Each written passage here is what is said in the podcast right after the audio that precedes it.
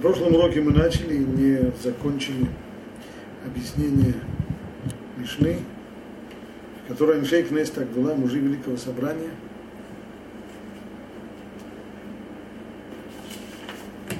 Говорят свой афоризм, те самые три вещи, которые они сказали, а Митуним Бедин, судить неторопливо, не торопиться в суде, судить обдуманно, делать ограду вокруг закона и принимать побольше учеников. Вопрос был, естественно, почему именно эти три, а что больше они вообще ничего никогда не говорили, очевидно, что говорили и другие вещи, понятно. Значит, эти три чем-то особенные, чем же они особенные?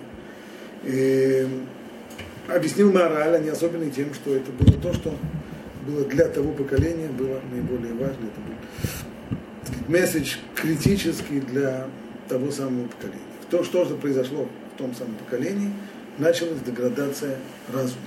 Недостаток разума, он привел к тому, что, видя ухудшающее положение, подобно тому, как врач, который видит, что больной заболевает, у него развиваются какие-то нехорошие болезни, то он сразу же ему говорит, что нужно делать для того, чтобы преодолеть их, их влияние в будущем. Так и здесь.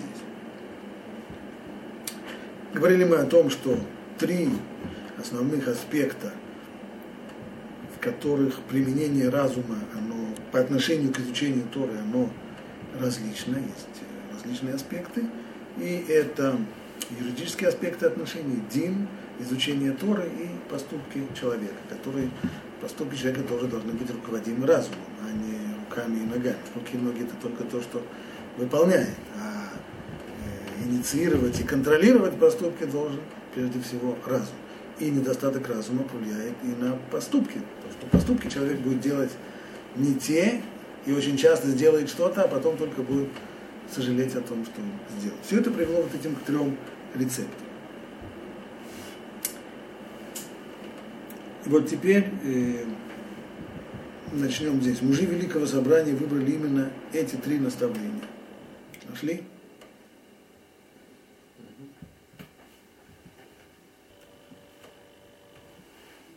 Мужей Великого Собрания выбрали именно эти три наставления, поскольку для их поколения они были особенно актуальны. Кроме того, все эти три вещи призваны исправить недостаток разума, впервые проявившийся именно в том поколении, в котором начала уменьшаться мудрость.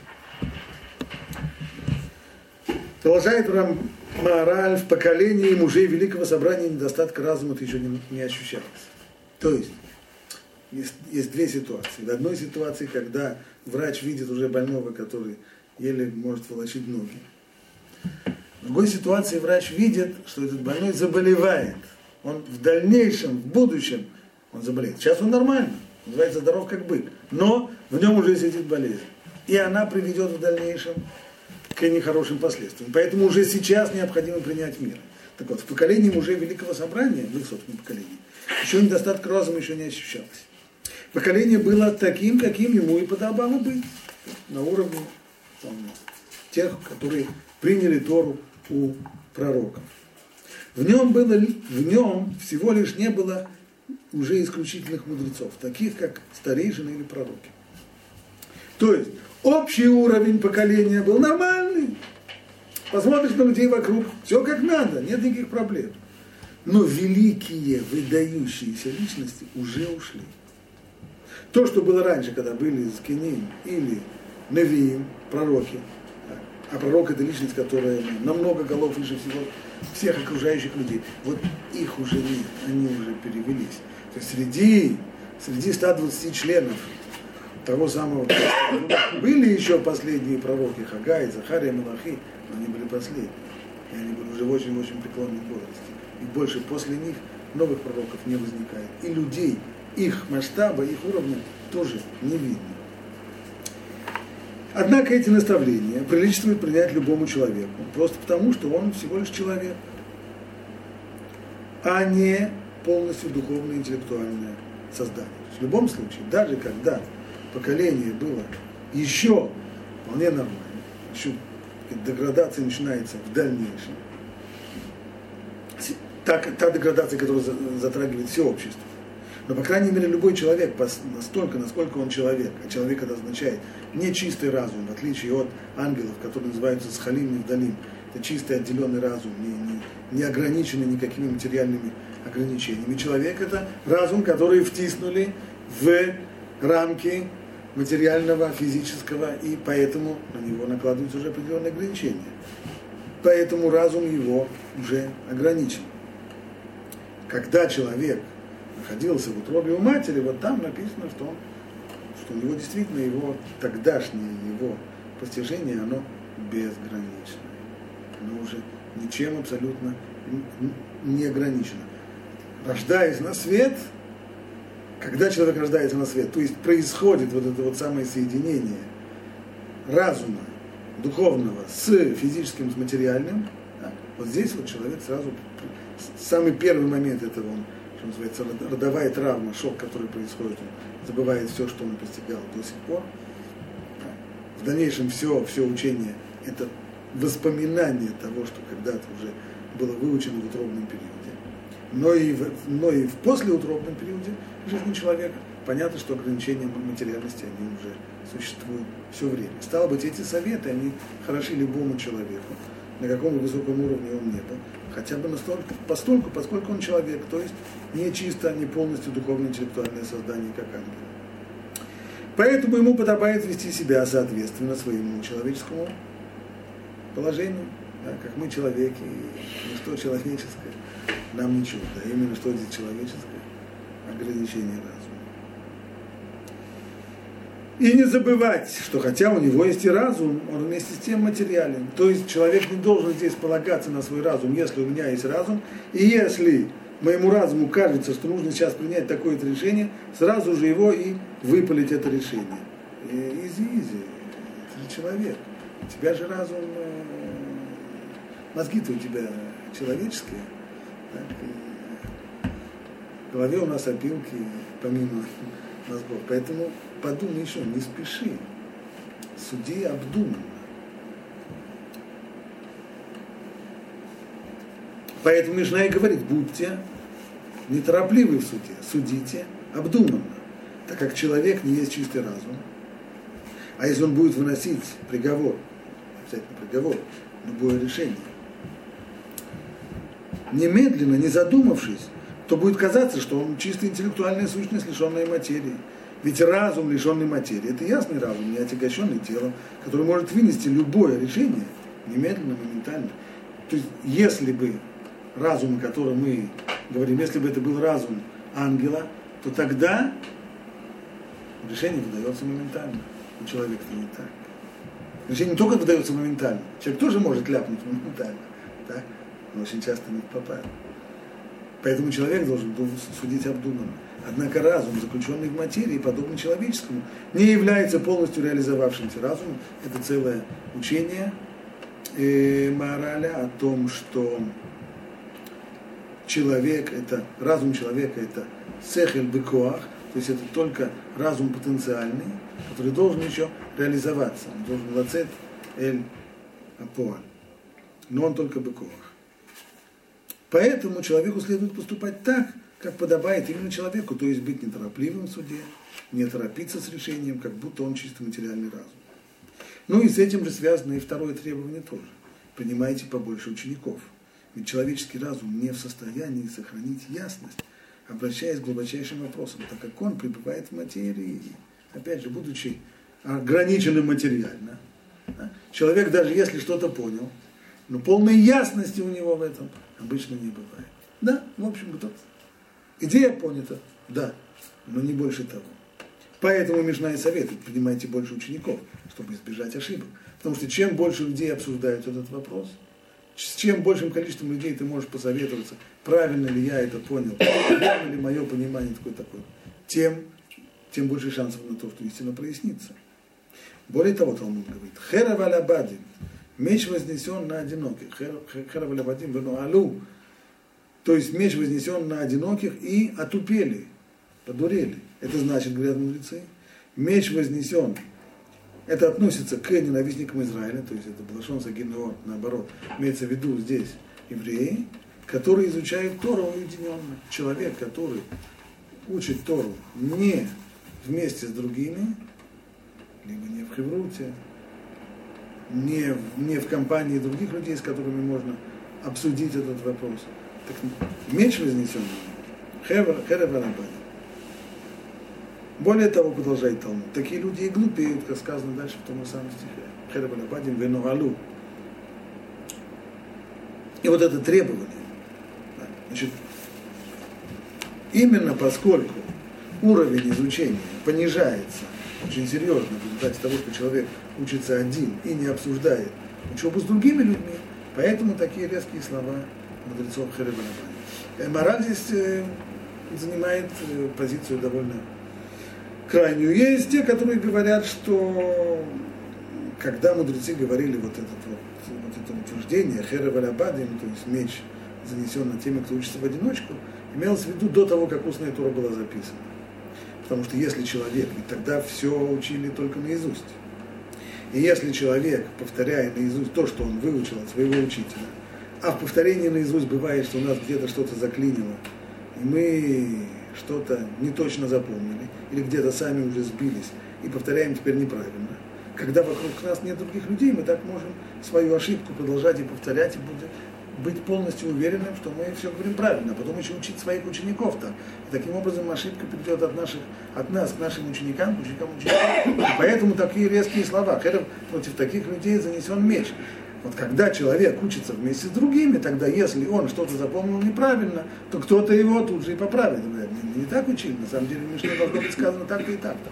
Но с того момента, как это записано, то таких, такого больше не будет, потому что даже если я ошибся, как только я открыл Мишну, я вижу, что там не так написано.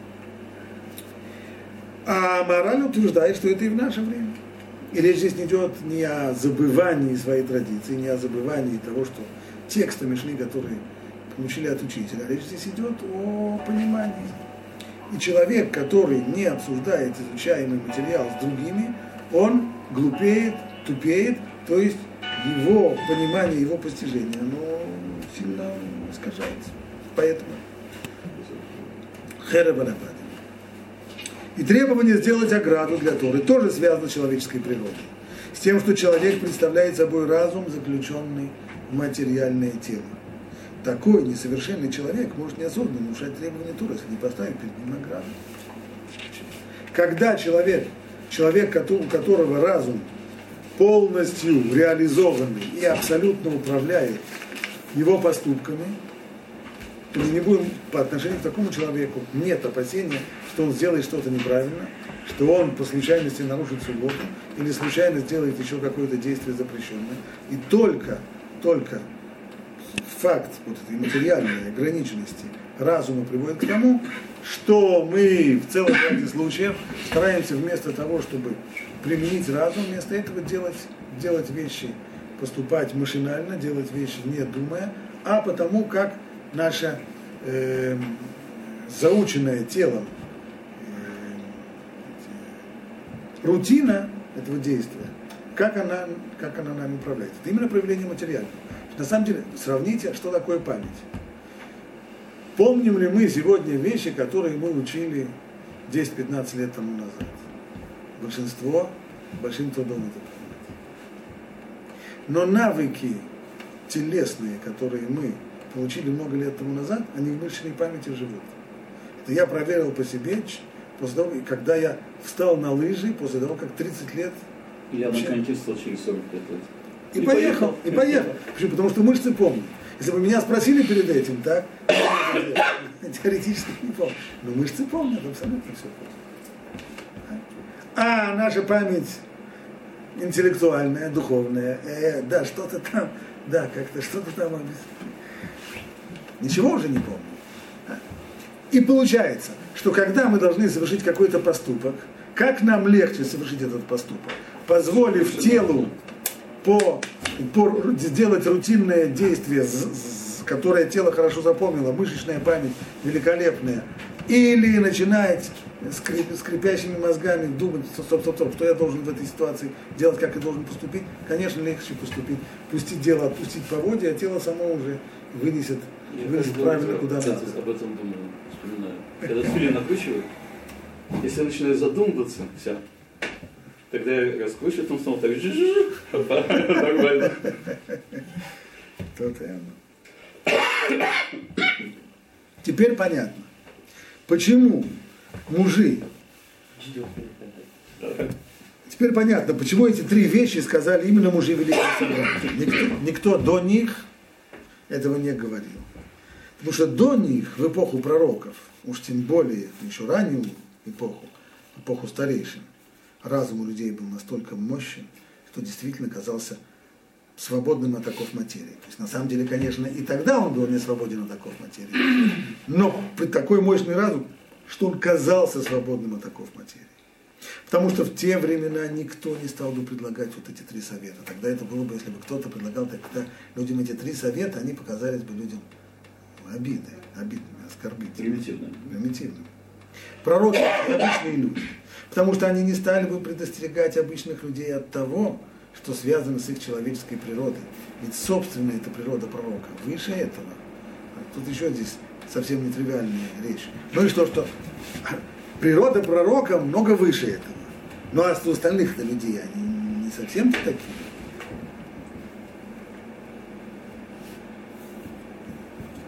И вместе с тем, понимая, что другие люди, они не совсем такие, все-таки человеку, который стоит намного выше, учителю, который стоит намного выше своего ученика, очень трудно с ней зайти до, до его ученика. И поэтому в тот момент, когда им это кажется совершенный нонсенс, и для них это абсолютно не, непонятно и нереально, то и другим такие наставления они не дают. Однако мужи Великого Собрания уже не находились на уровне пророков. То есть были обычными людьми, может быть, более умные, чем остальные, более э, знающие, чем остальные, более ученые, чем остальные, но такие же люди, как они. Хотя и наиболее совершенными из них. Тогда уже могут быть наставления, тогда могут быть наставления вот такого характера. В этом смысле они не походили на Муше и Ушу, они на старейшин пророков, которые стояли на более высоком уровне, чем обычные люди. То есть до сих пор главы поколений стояли намного-намного выше всей остальной массы людей. Теперь этого уже нет. Вот такие вот выдающиеся личности, они уже ушли, пророчества больше нет. Ну, действительно, если мы, если мы вспомним, э, как говорит Раби Иуда Леви, он объясняет, что есть градации в творении. Есть минералы, есть флора, есть фауна, есть человек, а есть пророк. Просто другая формация. Это другая ступенька. А теперь ушло пророчество, теперь люди уже более-менее, они все, все на одном уровне. Чуть кто, чуть больше, но это не качественное, не качественное различие, количественное, более умные, более выдающиеся, более начитанные, более ученые. Ну, в общем-то, люди, как все остальные. Именно поэтому вот их не называли ни людьми или не мужами, а старейшинами, а пророками, те, которые были до сих пор, главы поколений до сих пор. Их даже людьми-то не называют, уже они другие. Они старейшины, они пророки. Я имею в виду, называют их в, этом самом, в цепочке передачи. Поэтому и уровень всего поколения был выше уровня обычных людей, и в этом наставлении оно, то поколение, не нуждалось. А мужи Великого Собрания дали своему поколению эти наставления так как они имеют ценность для любого человека, обладающего человеческой природой, разум которого не полностью свободен от материальности. Поэтому сказано, они изрекли. То есть ударение не они изрекли, а они изрекли. Именно они могли это, и им это подобает. Эти три вещи сказали, сказали именно они. Но среди слов пророков, разумеется, И, разумеется, глав более ранних поколений, ты не встретишь таких увещеваний, то есть таких наставлений.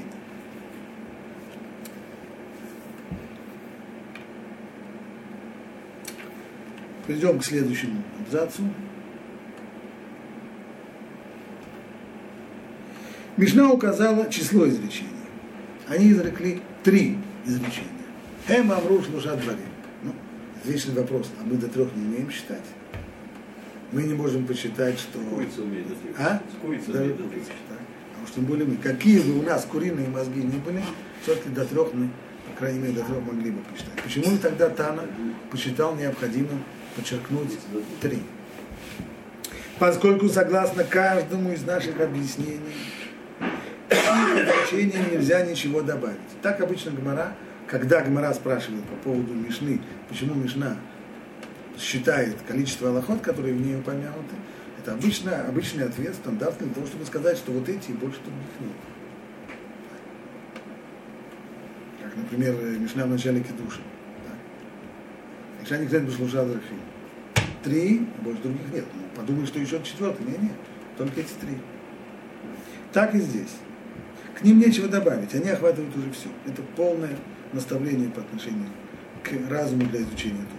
И, и тебе следует знать, что эти три высказывания мужей Великого Собрания, подобно большей части наставлений мудрецов, направлены на то, чтобы сделать человека совершенным всесторонним. А это будет разъясняться в дальнейших главах. То есть здесь уже мораль закидывает удочку по поводу дальнейших Мишнайот, в которых он будет объяснять, что Тора это не, не некоторая просто так, прибавка к человеку. Есть человек, а есть еще человек, который к тому, он не только что человек, а он еще что-то там выучил, он чему-то еще научился. Там человек, а он еще выучил японский язык. Это некоторое добавление к человеку. Здесь это не так. Тора это то, что дополняет человека, это то, что приводит к совершенству самого человека.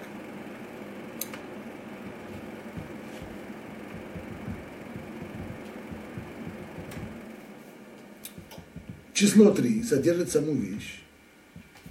Здесь Рамхан переходит снова к, к идее, которую он развивает во многих своих книгах. В особенности он подробно говорит об этом в начале книги э, Гвурот Ашем – о числовой символике. Что такое единица, что такое двойка, что такое тройка, четверка, пятерка и так далее. Что такое тройка? Тройка это значит нечто, его противоположность, и нечто третье, что является компромиссом, который связывает между ними. Число 3 содержит саму вещь, ее противоположность и нечто среднее между ними. Так это обычно три.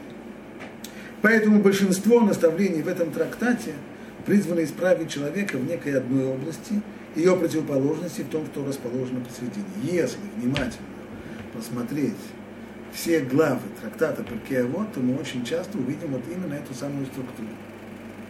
Когда указывается на какую-то одну сторону, на ее полную противоположность и на нечто посередине между ними. То есть такая тройственные наставления. Вот в этой Мишне. И эта Мишна не исключает. что тройка не случайно есть, да?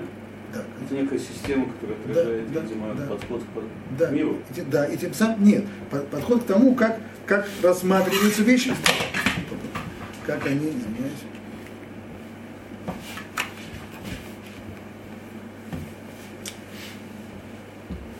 То есть, когда мы рассматриваем какую-то вещь, какую-то идею, какую-то, то мы, мы находим именно саму вот эту вещь, или идею, или явление, его противоположность, эту сторону, противоположность, и нечто среднее между ними. Ну, возьмем самое простое классическое, самый простой классический пример. Любовь и страх. Две вещи противоположные взаимоисключающие. Любовь – желание приблизиться к человеку, страх – желание отдалиться от человека, держать дистанцию от него. Не обязательно человек, это как раз вот, есть любовь, есть любовь, и есть противоположность, страх. Теперь есть нечто третье, что посередине, что то, что называется ковод. Что такое ковод? Ковод – это, с одной стороны, желание приблизиться к человеку, которого я ценю и уважаю его, а с другой стороны, я никогда не перейду определенную границу, которая, как это происходит с тем, кого я люблю. С тем, кого я люблю, я стараюсь приблизиться к нему максимально. Могу. И здесь возникают и понебратские отношения. Могу его и по плечу хлопнуть. Могу ему сказать что-то такое совсем... А вот человек, а уважение, это значит, что есть определенная дистанция, которую я не перехожу. А, то есть есть любовь и искра. Есть. Примерно, да? Совершенно верно. Которая включает в себя этот компромисс. Что такое компромисс? Компромисс это то, что это не то, что не то, не другое, а, а не что третье. А это то, что включает в себя и то, и другое. Отношения, которые включают в себя то и другое, это как раз вот эта вот середина между середина между э, между двумя противоположностями. И вот это схема понимания, она верна по отношению к очень-очень многим рассматриваемым Нет, ну, темам.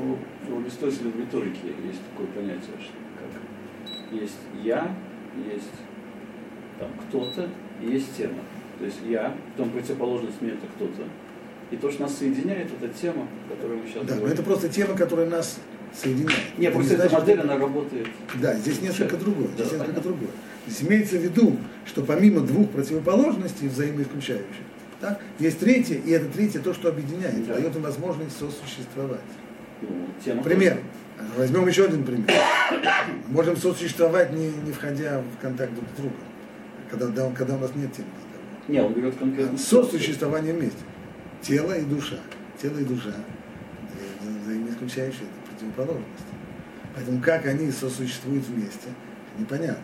Значит, должен быть какой-то третий элемент, который их, который их связывает, который в состоянии связать, связать эти две совершенно не, непонятные вещи. Иногда, иногда это понятно, как иногда это непонятно, как происходит. Что это за неуловимый третий, третий элемент, который каким-то образом может удержать тело и душу. Поэтому да, то, что говорит Рамо, что это пели, душу в теле, да, что это пели, что это вещь непостижимая. Понятно, что есть какой некто третий, кто удерживает их вместе с собой. Пример из этой самой, пример из химии. Если есть вода есть э, масло, то они перемешаться они не могут. Масло всегда всплывет над водой. Но тот, в тот момент, когда вы вольете туда третье какое-то вещество, которое даст возможность им удерживаться, так, вот тогда они перемешаются, получится мороженое. А без этого мороженое быстро бы разложилось бы на, на, на шарики льда и, и шарики, и шарики масла, жира и так далее, и так далее. Да? То есть это, эта схема, она присутствует практически всюду и везде. Вот это вот, э, это, эта самая тройка. Как, как это работает здесь? Как эта тройка работает здесь?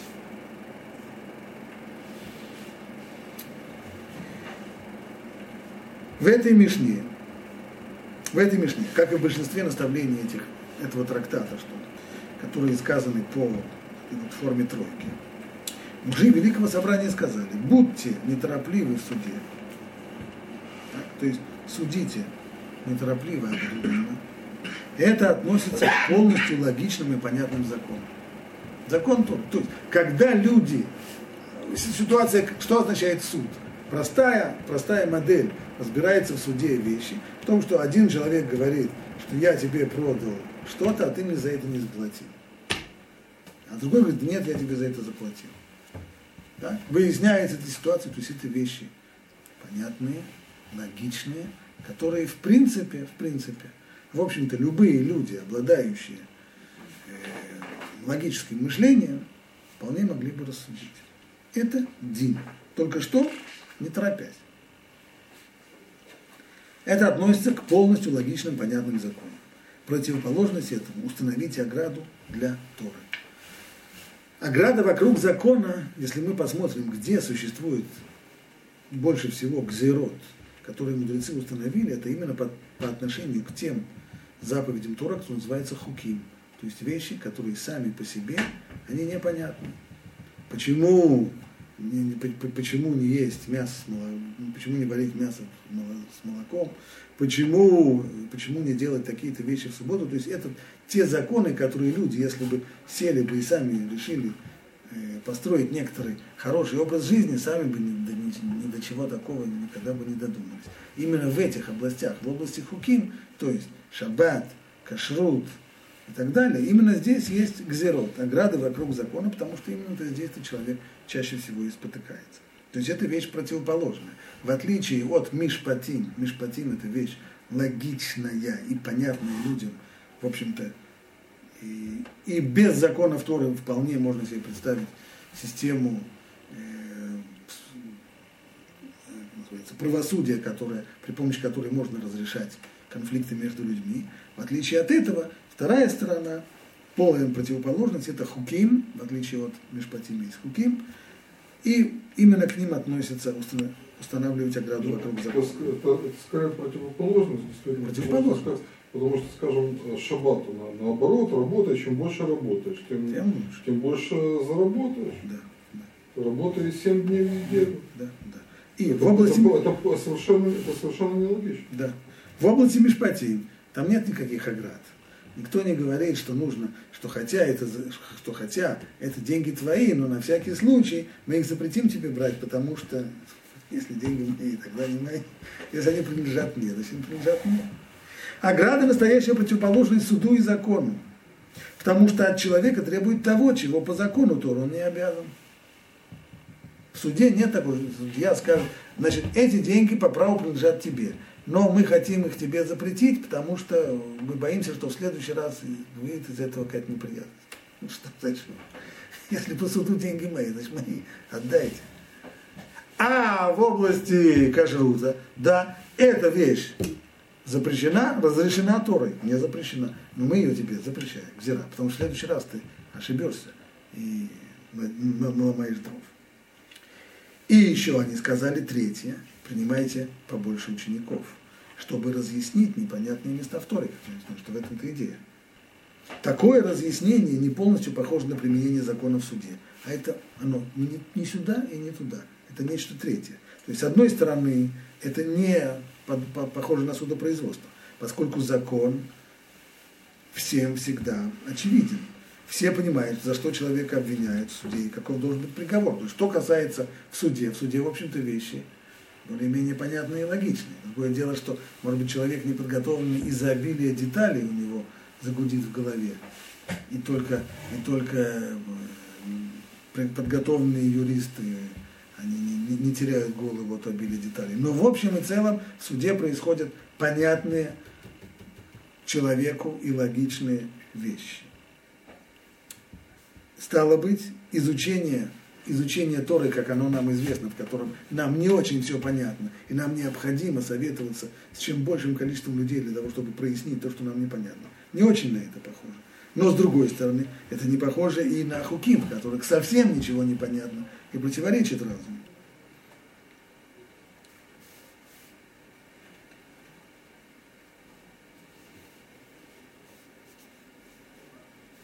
Такое разъяснение не полностью похоже на применение закона в суде, поскольку закон всегда всем очевиден.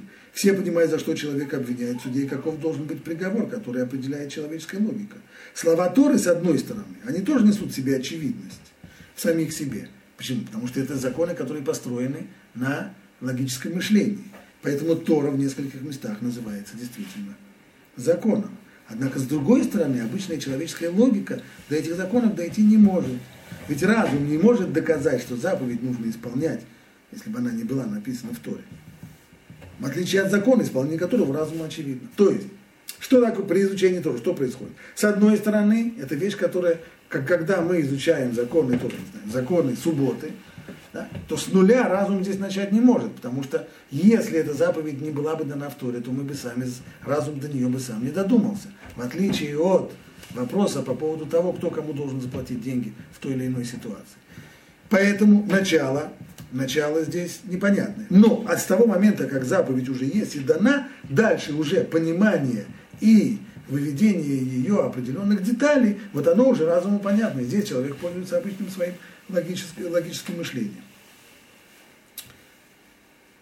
В отличие от законов, исполнения которого разумному человеку очевидно. Таким образом, слова мужей Великого Собрания касаются очевидного закона. Раз. Его противоположности. Два. Очевидный закон – это по поводу того, как нужно судить обдуманно это судебное производство, э, правосудие. Второе – противоположность – делать ограду вокруг закона. Это уже хуким, непонятные законы, которые вовсе, это вовсе не является очевидным. И нечто среднее между ними. Что среднее между ними? Это принимайте побольше учеников. Это, с одной стороны, не закон, постижимый разумом, и очевидно для него. Ведь если нужно побольше учеников, значит мы чего-то здесь не понимаем. Но и с другой стороны, это не совершенно произвольные правила. Делай так, потому что так. Речь идет именно о заповедях, которые можно вывести логически. Но только не на основе человеческого разума, а на основе понимания Торы. То есть, когда человек проникает в разум Торы, вот тогда он начинает понимать логику этих законов. Это, кстати, известно, это Плескиров говорил. Обычная ошибка людей в тот момент, когда они сталкиваются с законами Торы, начинают учить Гмару, они пытаются протянуть это к своему пониманию. Вот когда он притянул, он говорит, о, вот теперь я понимаю. Нужно делать полностью наоборот. Нужно, нужно самому понять разум Торы. Тогда ты поймешь разум Торы, тогда, тогда у тебя вещи действительно понятны. Этим и занимаются много учеников. Выяснить, в чем именно состоят заповеди Торы. Это третье высказывание призвано как раз улучшить положение в том, что касается самой Торы. Таким образом, это то, что стоит посередине. Да? Разговор о учениках, с одной стороны, это касается Торы, который своим разумом не, невозможно вывести, для этого должно быть, чтобы они были даны Торы. Но в тот момент, когда они уже даны, и мы начинаем понимать внутреннюю логику этих законов, то благодаря изучению и чем больше учеников, они становятся понятными. Вот это как раз посередине между понятными Мишпатим и совершенно непонятными Хуким, по отношению к которым сказано «делайте ограду вокруг законов». Хорошо, на этом мы здесь э, закончим сегодня, а уже вторую Мишну мы начнем на, на следующем занятии. Сегодня здесь остановимся.